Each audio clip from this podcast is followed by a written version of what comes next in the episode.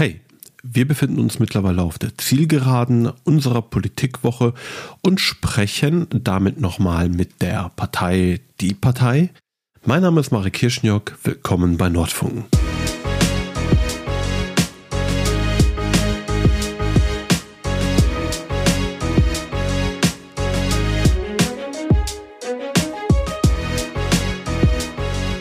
Stell dich doch mal bitte einmal vor. Hi, ich bin Lisa Desané. Ich kandidiere für die Partei, die Partei im Wahlkreis 112, jetzt zur Landtagswahl in Nordrhein-Westfalen. Ich bin 34 Jahre alt, habe eine Tochter, die sechs Jahre alt ist, habe schon ganz viele Dinge probiert, probiert, bevor ich in die Politik gekommen bin. Ich war tiermedizinische Fachangestellte, ich war Altenpflegerin. Ich habe auch mal überlegt, Erzieherin zu werden und dann Sozialpädagogik zu studieren. Und ich muss sagen, dann kommen wir auch direkt zu dem Punkt, warum ich Politik mache. Das hat mich alles so frustriert, diese ganzen Berufserfahrungen und die ganze Ungerechtigkeit, auch die mir da entgegengeschlagen ist, dass ich gedacht habe, so, jetzt muss ich mich politisch engagieren. Und Du bist dann einfach in die Partei eingetreten? Nee, ich bin tatsächlich nicht einfach in die Partei an, eingetreten. Das Ganze fing äh, mit einem ehrenamtlichen Engagement bei Aufstehen an. Mhm. Ich weiß nicht, ob dir das was sagt. Das war damals so ein Ding von Sarah Wagenknecht. Marc Bülow, der Marco davor Bülow, die genau. äh, SPD verlassen hatte, hat sich der Bewegung, ich glaube, man hat es Be Bewegung, Bewegung, genannt. Ja, es war eine Bewegung. Es sollte nie eine Partei werden. Mhm. Intern gab es da, glaube ich, auch ein paar Diskussionen. Aber vor allen Dingen habe ich da halt Marco Bülow kennengelernt kennengelernt und so bin ich tatsächlich in die Politik gekommen, weil Marco fand das super, was ich dabei aufstehen mache und wie ich die Sachen organisiert habe, dass ich dann seine Büroleiterin hier in Dortmund geworden bin. Und das war mein Sprungbrett in die Politik tatsächlich. Und vielleicht wissen das einige, mein Ex-Chef äh, ist dann zur Bundestagswahl für die Partei eingetreten. Und ja, so bin ich da reingerutscht und äh, habe es ganz schnell gelernt zu lieben, was die Menschen dort machen, weil es einfach so erfrischend anders ist als der Politikalltag, den ich davor im Bundestag erlebt habe. Ja, wir erleben die Partei mit einem wilden Wahlkampf. Ich würde sagen, ein unkonventioneller Wahlkampf. Eure Plakate sind lustig. Mhm. Ihr macht relativ verrückte Wahlwerbeaktionen. Mir fehlen da tatsächlich so ein bisschen die Worte, weil ich noch letztens gesehen habe, ihr stand an der Möllerbrücke in Dortmund und habt äh, ein Plakat gehabt, ähm, ihr hupt, wir trinken. Ja, das war super. Haben viele Leute gehupt? Es haben sehr viele Leute gehupt. In den ersten 20 Minuten musste ich drei Biere lernen. Also es war ein anstrengender Wahltag, ja. möchte ich sagen. Es wirkt vielleicht witzig, aber wenn man da sitzt und trinken muss, ist das irgendwann nicht mehr so lustig. Das verstehe ich. Das, ja, doch irgendwie schon. Aber um die Partei auch einmal einzuordnen, mhm. weil der ursprüngliche Gedanke war ja eigentlich eine Satirepartei. Ja. Also so ein bisschen äh, die, die Erzählung ist, und das kannst du ja gerne ähm, bestätigen oder auch ähm, widerlegen, dass die Titanic, also das große Satiremagazin mit Martin Sonneborn, der dort ähm, Chefredakteur auch sehr lange war, bevor er irgendwann auch zum Spiegel gewechselt ist, aber die personellen Verknüpfungen sind scheinbar immer noch da, sich einfach mal eine Partei geleistet hat. Viele, also bevor die Partei die Partei gegründet wurde, viele satirische politische Aktionen gemacht hat, wo sich zum Beispiel Martin Sonneborn als SPD-Politiker ausgegeben hat und ein bisschen Chaos gestiftet hat und auch zum Beispiel der DVU, einer rechten Partei, auf den Lein gegangen ist, indem er sie zum Sturm auf Berlin aufgefordert hat und dort auch Leute bewegen konnte, mit ihm quasi nach Berlin marschieren zu wollen. Also tolle Aktion, aber daraus hat sich dann tatsächlich eine Partei gebildet. Mhm. Wie viel Satire, wie viel echte Politik und wie viel echte Politiker finden wir in der Partei? Also vorweg möchte ich sagen, wir sind eine Partei, weil wir eine Partei sind. Das ist ganz wichtig bei uns. Und äh, man muss die Partei vielleicht ein bisschen als Notwehr betrachten. Also ich glaube nicht, dass Martin Sonneborn sich diese Partei einfach geleistet hat, sondern dass das einfach ein notwendiges Übel war, weil dem ging es nicht anders als uns und vielen anderen. Wen soll man denn noch wählen? Und dann hatte man wenigstens da jemanden, wo man mit ruhigem Gewissen das Kreuz machen kann. Man wusste, man unterstützt nicht irgendwelchen braunen Mist. Und wenn wir mal ehrlich sind, so die ganzen anderen Parteien, die schon länger äh, da am Start sind, wo, worin unterscheiden die sich denn noch großartig? Also ich fühle keinen wirklichen Unterschied zwischen einer, einem CDU-regierten Land oder einem SPD-regierten Land. Ich meine, wir hatten viele, viele Jahre lang GroKo. Und ich glaube, das hat auch ganz viel an dieser Demokratie zerstört. Und da sehe ich genau unsere Aufgabe einfach diese Dinge ganz klar zu benennen. Natürlich auch mit einem satirischen Unterton. Das gehört zum guten Ton bei uns. Das gehört einfach dazu. Und mit der Satire erreichst du halt auch nochmal ganz andere Bevölkerungsgruppen und hast einen viel niedrigschwelligeren Zugang. Also auch dieses ihr Hub, wir trinken. Das wirkt auf dem ersten Moment total lustig. Okay, die sitzen da und besaufen sich. Nee. Die Leute kommen zu uns. Wir bieten denen zwar ein Bier an, aber dann geht das Gespräch los. Und dann hast du direkt erstmal ein Kontakt auf Augenhöhe so. Und das hast du bei anderen vielleicht nicht so sehr. Wenn ich mir da zum Beispiel die SPD oder die FDP oder die CDU oder die Grünen angucke, die stehen halt zu den Wahlkampfterminen dann da an ihren Wahlkampfständen, am Marktplatz, am Wochenmarkt und reden mit den Leuten so. Und das war's dann aber irgendwie auch so. Der Kontakt dazwischen findet nicht so wirklich statt. Und das finde ich an meiner Partei besonders schön. Da ist halt auch zwischen den Wahlen was los und man begegnet den Menschen. Okay, fairer Punkt. Mhm. Gleichzeitig verstehe ich aber tatsächlich noch nicht so im Konzept aus eurer Perspektive. Satire ist wichtig. Und da gehe ich auch voll mit. Darüber hinaus ist aber Politik ja viel mehr, viel ernster, weil da geht es im Endeffekt um die Leben der Menschen. Wir sind gerade ähm, alle betroffen durch den Krieg ähm, in der Ukraine, also den mhm. Überfall Russlands auf die Ukraine. Dort merken wir auch ein wenig, Politik ist nicht nur, wer zahlt wie viele Steuern, sondern das sind auch grundlegende Themen. Mhm. Wo hört dann der Punkt für euch auf, wo es nicht mehr witzig sein darf? Also ganz wichtig ist, Satire muss immer nach oben treten und darf nie nach unten treten. Wenn Satire nach unten tritt, ist sie auf jeden Fall nicht witzig und auch nicht gerechtfertigt. Aber solange Satire nach oben tritt, darf sie wehtun, darf sie böse sein, darf sie vielleicht auch mal po politisch nicht ganz so korrekt sein, aber es ist trotzdem wichtig, diese Satire auszuüben, weil nur so, also schau mal, was momentan alles passiert. Das ist ja so ein Wahnsinn und man ist irgendwie schon so abgestumpft, dass du quasi überhaupt noch einen draufsetzen musst, dass die Menschen das überhaupt wahrnehmen. Was für eine Scheiße, darf man das sagen? Ich glaube schon. Gut. Also ja, damit die Leute überhaupt wahrnehmen, was für eine Scheiße eigentlich passiert auf dieser Welt. Und ich glaube, das ist das, warum wir weiterhin Satire machen, egal wie ernst die Lage ist. Und lass mich meinen Bundeschef nochmal zitieren. Der hat nämlich mal gesagt, gegen dieses kapitalistische System, um damit klarzukommen, da kannst du eigentlich nur in den Alkoholismus versinken, den bewaffneten Widerstand beitreten, Politik machen oder Satire. Und dann entscheide ich persönlich, persönlich mich lieber für Politik und Satire, anstatt in den Alkoholismus zu verfallen und in den bewaffneten Widerstand zu gehen. Auch ein fairer Punkt. Wenn du gewählt wirst, was sind die Themen, mit denen du dich beschäftigen wirst? Also was mir besonders wichtig ist, soziale Gerechtigkeit. Jetzt klinge ich gerade natürlich wie jede andere Partei, Voll. weil wer möchte das nicht, schon, ne? Ja. Wer möchte das nicht? Und äh, ich meine das aber noch ein Stückchen ernster. Also ich habe mir zum Beispiel mit meinem Mitkandidaten aus dem Wahlkreis 114 überlegt, wenn wir tatsächlich in den Landtag kommen. Ich weiß nicht, weißt du, wie viel Geld so ein Landtagsabgeordneter da im Monat bekommt? Um 10.000 Euro. Ganz genau. Ich finde, wenn man 10.000 Euro im Monat bekommt, wie soll ich denn da noch die Menschen verstehen? Wenn ich wirklich jeden Monat 10.000 Euro habe, mir um nichts mehr Gedanken machen muss, aber gleichzeitig sehe, wie hier in meinem Wahlkreis es Vereine wie Train of Hope gibt, es Tafeln geben muss, damit die Leute etwas zu essen haben. Ich finde das nicht gerecht. Deswegen möchte ich zum Beispiel mein Gehalt mit den Leuten teilen. Also ich verpflichte mich dazu, 60 Prozent dieses Einkommens, was ich vom Landtag bekomme, hier in soziale und ökologische Projekte fließen zu lassen. Das klingt gut. Mhm. Lässt aber so ein bisschen außen vor, dass die meisten Landtagsabgeordnete, die eine ordentliche Stange Geld bekommen, davon aber Stellen schaffen also Mitarbeiter beschäftigen, Steuern bezahlen und natürlich auch ähm, an die Parteien zurückspenden und damit quasi auch das Parteileben finanzieren. Stimme ich dir zu. Natürlich haben äh, einige Abgeordnete natürlich auch Abgaben an ihre eigenen Parteien. Allerdings für Leute, die für die Abgeordneten arbeiten, da gibt's noch mal einen Extratopf am Budget und auch Sachen, die du so anschaffen musst und so.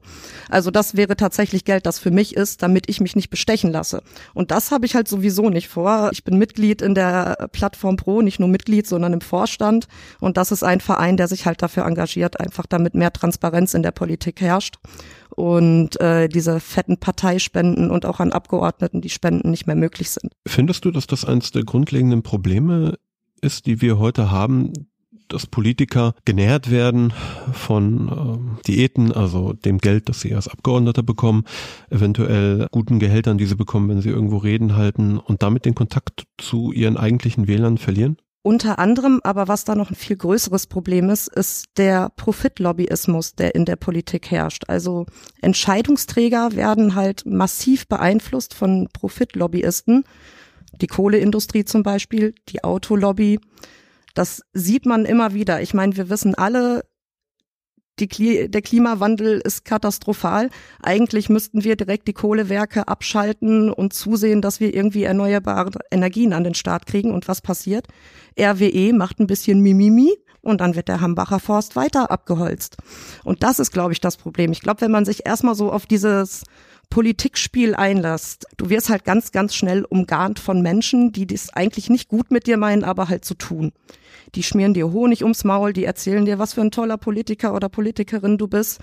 Und dann wollen sie irgendwas von dir, nachdem du halt jede Menge Gefälligkeiten angenommen hast. Und das ist, glaube ich, eins der größten Probleme, dass äh, Lobbyisten zum Teil sogar die Gesetze einfach mitschreiben und das Wort für Wort übernommen wird. Und ich glaube, also eigentlich ist dieses Gehalt ja dafür da, damit Politiker nicht bestechlich sind, aber das scheint ja irgendwie nicht zu reichen. Nun würde man und ich gehöre zu keiner Wirtschaftslobby, aber eine, ein, ein Vertreter einer Wirtschaftslobby würde sagen, äh, so ist das ja gar nicht, sondern wir bringen einzigartige Kompetenzen in die Prozesse ein. Das macht ja auch Sinn, ne? also auch soziale Institutionen haben Lobbys, mhm. die diese Interessen vertreten. Eine Gewerkschaft kann auch als Lobby agieren. Mhm. Das bedeutet, das ist eine sehr, sehr kalte Trennung zu sagen, Lobbyismus ist schlecht, sondern Lobbyismus kann auch gut sein. Deswegen spreche ich vom Profitlobbyismus. Es gibt natürlich guten Lobbyismus und an sich ist Lobbyismus tatsächlich auch was Wichtiges, weil wie sollen sonst die Leute in der Politik merken, was denn überhaupt für die Leute wichtig ist, wenn nicht irgendwelche Vereine oder Institutionen, NGOs, Wirtschaftsunternehmen an sie herantreten. Das ist natürlich wichtig. Aber es gibt halt ein paar ganz wenige, die sehr, sehr viel Geld haben und eigene Agenturen extra dafür errichten, einfach nur um Politiker weich zu kochen. Und so äh, diese Menge an Geld hat zum Beispiel Train of Hope nicht, um jetzt mal mit Herr Baran oder sonst wem zu sprechen. Ne? Also dieses Ungleichgewicht zwischen den verschiedenen Lobbyverbänden, Vereinen, was auch immer, das ist das Problem. Hm. Vielleicht, um einfach nochmal die Perspektive einzunehmen, würden mhm. genau diese Organisationen dann sagen, hey, wir sind nicht nur groß und haben nicht nur viel Geld, sondern wir haben auch viele Arbeitsplätze, die wir stellen. Wir sind für Regionen wichtig und müssen natürlich sehen, dass das politische Agieren auch berücksichtigt, dass ja, wir ein wichtiger Teil der Gesellschaft sind. Mhm. Aber wie ist es denn momentan realistisch betrachtet? Für wen wird denn momentan Politik gemacht? Für die vielen Menschen, die so langsam nicht mehr wissen, wie sie sich ihren Wocheneinkauf leisten können? oder für die großen Wirtschaftsunternehmen, die während der Corona-Krise Milliarden an Profiten erwirtschaftet haben. Und das halt nicht reinvestieren in ihre Mitarbeiter und da, wo sie ihren Firmensitz haben, sondern das horten. Und so gibt's halt inzwischen einige wenige Menschen, die sehr, sehr, sehr viel Geld haben, während alle anderen dumm aus der Wäsche gucken. Was ich mich dann immer wieder frage, warum gibt es gesellschaftlich dann so wenig Bewegung? Ich glaube, es gibt einen ganz großen Teil der Menschen, denen ist Politik egal. Ich glaube, das muss man einfach akzeptieren. Nicht jeder Mensch ist politisch. Ich persönlich finde das nicht sehr klug, nicht politisch zu sein. Ich finde das äußerst wichtig, aber die gibt's halt. Und dann gibt's einen mindestens noch mal genauso großen Teil, der sich einfach überhaupt nicht mehr ernst und wahrgenommen fühlt von der Politik und deswegen aufgegeben hat. Und ich glaube, das ist auch so ein Ding, warum die Leute nicht auf die Straße gehen. Die haben einfach keine Kraft dazu. Und sie denken sich, das höre ich halt auch immer wieder, wenn ich mit den Leuten im Gespräch bin, an den Wahlständen und den Aktionen, bringt doch eh nichts. warum soll ich denn überhaupt noch wählen gehen? Oder warum soll ich dich denn jetzt wählen? Du bist doch auch nicht besser als alle anderen. Und das kann ich aber halt erst beweisen, wenn ich da sitze. Gleichzeitig, die Arbeitslosigkeit in Deutschland ist so niedrig wie seit fast 30 Jahren nicht mehr. Mhm. Wenn wir, das sind natürlich nur statistische Zahlen, wenn wir den Durchschnittsverdienst betrachten, ist der gestiegen über die letzten Jahre. Die Leute sind insgesamt reicher geworden. Du zeichnest aber ein Bild, was sehr negativ ist. Wie passt das zusammen? das ist vielleicht auch aus meiner eigenen Lebensrealität einfach die Menschen, die mich umgeben. Also es gibt sicherlich viele Menschen, denen es super gut geht und die wunderbar leben können und die einen tollen Job haben. Aber wir haben ja hier in Deutschland zum Beispiel den größten Niedriglohnsektor überhaupt in Europa. Es gibt halt ganz viele Menschen, die ackern und ackern und ackern und können sich halt am Ende vom Monat trotzdem nichts leisten, geschweige denn mal einen Urlaub oder was zur Seite legen für schlechte Zeiten. Also ich habe neulich noch einen Artikel gelesen, ich glaube im Spiegel war es, äh, über 40 Prozent der Deutschen können keine Ersparnisse anlegen. Und das ist eigentlich tragisch, wenn man dann von der FDP zum Beispiel hört, oh ja, kauft mal ein paar Aktien, dann geht's euch im Alter auch gut. So, also ich glaube, das ist, also das Problem ist einfach den Menschen, denen es nicht so gut sind, die sind so leise. Die, die nimmt man halt in der Gesellschaft nicht wahr im Diskurs. Und es gibt ja auch ganz viel, nehmen wir mal das Thema Hartz IV. Ich meine, was für ein Bild hat man denn von jemandem, der Arbeitslosengeld 2 empfängt, dank unserem tollen TV. Die sind faul, die trinken Alkohol, die rauchen lieber als ihren Kindern irgendwas zu leisten. Und das stimmt halt einfach nicht. Ich kenne so viele alleinerziehende Mütter, die sich ihren Hintern aufreißen, um ihrem Kind eine tolle Zukunft zu ermöglichen. Aber die haben halt zum Schluss immer das Nachsehen. Weil unser System einfach so ist, dass Menschen mit viel Geld schnell reicher werden können und Menschen, die erstmal in dieser unteren Maschinerie feststecken, fast nicht mehr rauskommen. Was tun wir dagegen? Die Partei wählen. Nein, Spaß beiseite. Also natürlich die Partei wählen, aber ich könnte mir zum Beispiel vorstellen, es gibt ja sowas wie ein Existenzminimum, ein Existenzmaximum, fände ich auch super. Ich finde nicht, dass ein Mensch hunderte von Millionen und Milliarden Euro haben muss, um glücklich zu sein. Ich meine, das wurde auch wissenschaftlich irgendwie mal äh, untersucht. Ab einem Nettoeinkommen von irgendwas zwischen 6.000 und 7.000 was, glaube ich, wird ein Mensch nicht mehr glücklicher.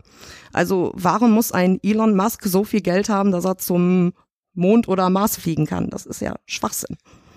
Was dabei manchmal in der Diskussion, zumindest jetzt aus meiner Sicht untergeht, ist, die Leute haben ja nicht so viel Geld, sondern in der Regel sind Menschen wie Elon Musk Bill Gates, ähm, Jeff Bezos so reich, weil, weil sie Aktien haben und diese Aktien bewertet werden und dort entsprechend riesige mhm. Vermögen entstehen. Aber auf dem Konto haben die Leute das Geld ja auch nicht und in dem Augenblick, wo sie die Aktien verkaufen würden, würde der Kurs des Unternehmens massiv fallen und dann würden ne, finanzmarkttechnische äh, Reaktionen erfolgen. Das bedeutet, es ist ja auch so ein bisschen so ein Schlagwort, es gibt so reiche Leute. Also es gibt sehr reiche Leute, mhm. keine Frage, aber es gibt ja diese superreichen, tragen ja auch keine dicken Brieftaschen mit, mit, mit Geld um sich rum. Ist das nicht ein bisschen zu einfach? Einfach zu sagen, wir, ähm, ja, wir besteuern die Reichen mehr? Eat the rich. Ich finde es eigentlich super. Also es ist für manchen vielleicht ein bisschen zu einfach gedacht, aber ich finde, es ist halt ein Anfang. Und also gerade zur Corona-Krise, ich meine, da gab es auch mehrere Aufrufe von äh, Millionären und Milliardären. Bitte besteuert uns, wir haben das Geld, wir können gerade Gutes tun. Und es wurde einfach nicht gemacht und ich verstehe es nicht. Ich verstehe es nicht, warum Politik sich so sehr scheut, an großes Kapital dran zu gehen, wirklich. Weil meiner Meinung nach haben diese Unternehmen halt nicht die dicke Brieftasche, aber ganz, ganz viel Verantwortung, weil sie unglaublich viel Geld haben. Und dieser sozialen Verantwortung, die Unternehmen haben, äh, werden die wenigsten, glaube ich, noch gerecht. Ja, klingt typisch sozialistisch. Seid ihr eine linke Partei? Wir sind die extreme Mitte. Ich persönlich äh, sehe mich als den verlängerten Namen der Antifa. Mhm. Punkt. Mehr muss ich dazu nicht sagen.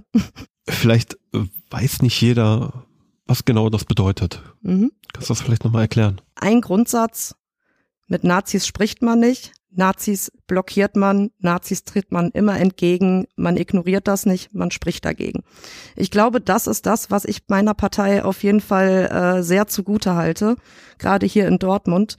Sobald irgendwas Rechtes auf die Straße geht, stehen wir da und sind dagegen. Und zeigen Flagge einfach, dass Dortmund nicht so ist. Ich kann an der Stelle ganz neutral, das hat auch nichts mit Wahlempfehlung zu tun, aber ihr hattet diese wunderbare Aktion, wo ihr bei den Corona-Leugner-Demonstrationen, die über den Wall gezogen sind, immer montags diese Clownsmusik gespielt habt. Genau. Aber was hat das geändert? Also tatsächlich, wir haben ja natürlich auch diese Chatgruppen beobachtet, die haben sich zum Teil ganz schön zerlegt dadurch und zerstritten. Also es sind weniger geworden. Als wir damit angefangen haben, waren die so in der Spitze, ich glaube, mit 1300 Leuten um den Wall gezogen. Und, äh, jetzt letzten Montag waren es noch knapp 150, glaube ich. Also ich finde schon, dass das Erfolg hatte. Und vor allen Dingen haben wir ja auch in Kooperation mit den antifaschistischen Gruppen hier in Dortmund Flugblätter verteilt, Aufklärung bei den Anwohnern betrieben. Also es war nicht nur die Clownsmusik, das ist natürlich lustig und das, was wir als Partei tun. Aber da, da drin steckt ja auch immer ein sehr wahrer Kern. Du kannst auch gerne mal auf unserer Homepage gucken. Wir haben auch einen offenen Brief verfasst an die anderen Parteien, weil das ist dann halt der Punkt, wo die Partei nicht mehr lustig ist. Sondern da geht's ganz klar gegen rechts und dann schreiben sogar wir einen offenen Brief an den Bürgermeister, dass er doch bitte endlich mal eine Rede dagegen halten soll. Wo wir das sonst niemals tun würden. Aber das ist halt so eine rote Linie, wie die so schön sagen, die dann bei uns überschritten ist. Wie haben die Leute, mit denen ihr geredet habt, reagiert? Also viele wussten das gar nicht einzuordnen, was da überhaupt los ist. Wir haben äh, sehr viel Dankbarkeit in der Bevölkerung erfahren dafür, dass wir diese Demos gemacht haben, weil wir halt tatsächlich irgendwie die einzige Partei war, die das regelmäßig gemacht hat. Ich weiß, die Grünen waren einmal da, haben ein bisschen Fahne geschwenkt und das war's dann. Und ansonsten, ja, war halt niemand wirklich da, außer Sonja, meine Mitkandidatin von den Linken. Das möchte ich jetzt auch einfach nochmal betonen gegen alle Widerstände. Sie war jeden Montag da und dafür liebe ich Sonja wirklich sehr. Sonja lief eine Folge vor dir. Super. Also seid ihr eine linke Partei? Die extreme Mitte, ganz genau. Aber kann man sich das so vorstellen, dass wenn man euch wählt, man im Endeffekt ja das bekommt, was die Partei Die Linke eigentlich machen wollte? Vielleicht, also ich glaube zumindest, dass es mit uns nicht schlimmer werden würde. Da wir gerade auch ein wenig erleben, wie viel Probleme es in der, ich nenne es mal linken Bubble gibt. Mhm. Also Linke neigen eher dazu, sich auch in kleinsten Themen in die Haare zu bekommen, weil es dann um wirklich Feinheiten geht, während vielleicht tendenziell konservative Parteien, wir sprechen nur über demokratische Parteien, eine Hierarchie haben, wo dann irgendwann gesagt wird, Schluss, Ende ja. und wir gehen jetzt in die Richtung. Ist das bei euch ähnlich? Also lauft ihr nicht auch Gefahr, dann so diesen typischen linken Effekt zu bekommen, dass es dann irgendwann heißt, ein Euro mehr, ein Euro weniger, links, ein bisschen mehr rechts, wo gehen wir hin? Mm, also zum guten Schluss haben wir ja immer noch Martin, der zur Not auf den Tisch haut, wenn wir uns zu sehr in die Köpfe kriegen. Also konservativ. In der Richtung vielleicht ein bisschen konservativ. Ich sage ja, die extreme Mitte. Wir sind von allem etwas. Aber diskutieren können wir, glaube ich, genauso wie Linke ins Klein-Klein, wenn es sein muss. Allerdings mit so viel Menschenverstand, dass wir niemals uns nach außen wegen irgendeinem Satzbau zerfleischen würden, weil das ist ja totaler Schwachsinn. Das äh, am Ende ist es egal, ob dann da noch ein Halbsatz dazu steht oder nicht. Also zum Schluss sollte es halt immer um die Sache gehen und nicht irgendwie um eigene Egos, die ein bisschen zu groß sind. Mhm. Also zumindest bei mir im Kreisverband habe ich das noch nicht erlebt, dass man sich irgendwie so zerfleischt hat wegen einer Kleinigkeit. Das äh, kann ich nicht bestätigen. Du hattest eingangs beschrieben, soziale Gerechtigkeit wäre das politische Thema, was dir vor allem am Herzen mhm. liegt. Was außer dein Gehalt an die Bewohner hier abzugeben, würdest du noch ändern? Wie gesagt, das Existenzmaximum. Ich meine, das ist jetzt ein bundespolitisches Thema, aber das würde ich sehr gerne schon vorantreiben. Alternativ so ein bedingungsloses Grundeinkommen ist auch super. Also es gibt ja viele Möglichkeiten, soziale Gerechtigkeit herzustellen. Vor allen Dingen müsste man die Steuern ein bisschen umlagern und zum Beispiel auch umweltschädliche Subventionen, die wir in NRW auch fördern, einfach mal stoppen und dafür gute Dinge tun für die Menschen. Das wäre noch eine Möglichkeit. Und ansonsten ein total wichtiger Punkt ist, glaube ich, auch Begegnungsräume. Menschen haben kaum noch Begegnungsräume. Also gerade, schau hier in Dortmund, in der Nordstadt haben wir eher die migrantische Seite von Dortmund und die nicht so reiche Seite von Dortmund. Wir haben ja tatsächlich dieses Nord-Süd-Gefälle. Ne?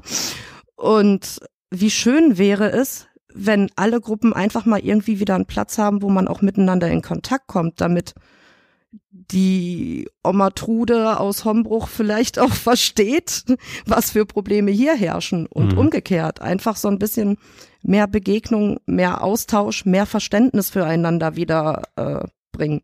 Wie würde so ein Raum aussehen? Also es gibt jetzt hier in Dortmund ein Projekt, das ich besonders hervorheben möchte, das Sozialökologische Zentrum. Das, was ich von denen bisher mitgekriegt habe, das soll wirklich ein Begegnungsraum werden für alle offen mit verschiedenen Projekten. Sowas würde ich mir einfach in jedem Stadtteil wünschen und dass die sich dann auch zusammen vernetzen und miteinander Dinge machen und es auch größere Aktionen gibt, wo dann alle zusammenkommen.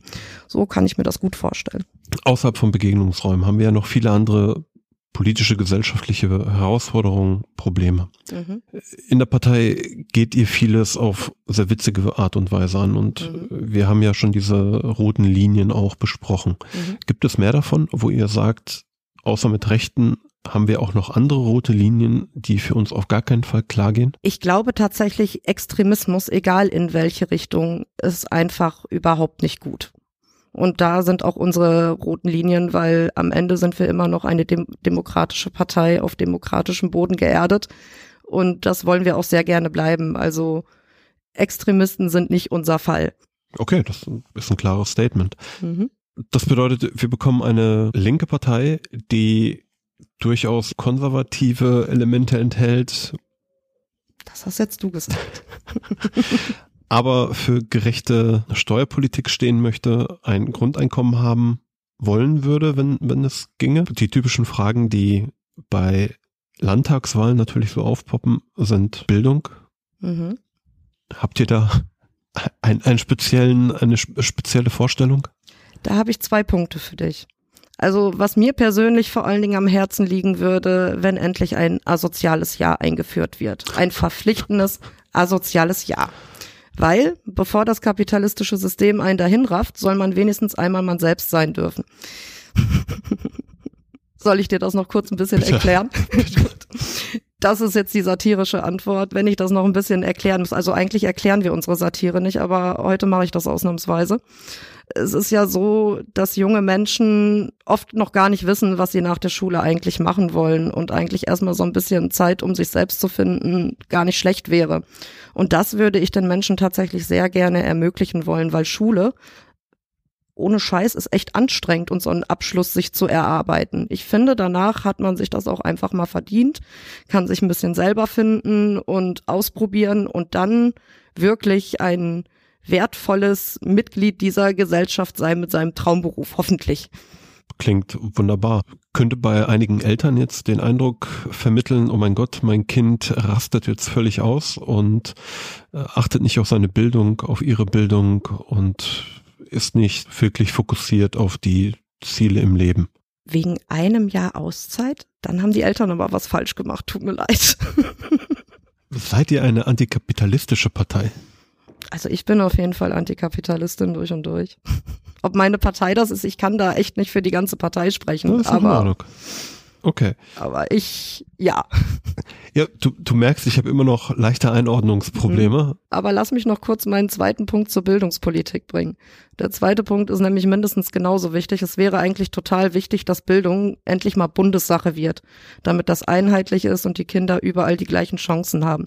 Ich zum Beispiel bin zwar in Dortmund geboren, habe zwischenzeitlich aber in Stuttgart gewohnt und da tatsächlich meinen Abschluss gemacht.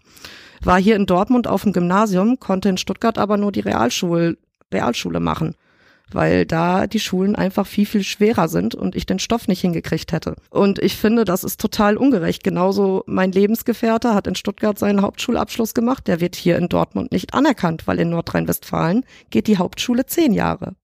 Und in Stuttgart? Neun. Okay, und das wow. ist ein Problem.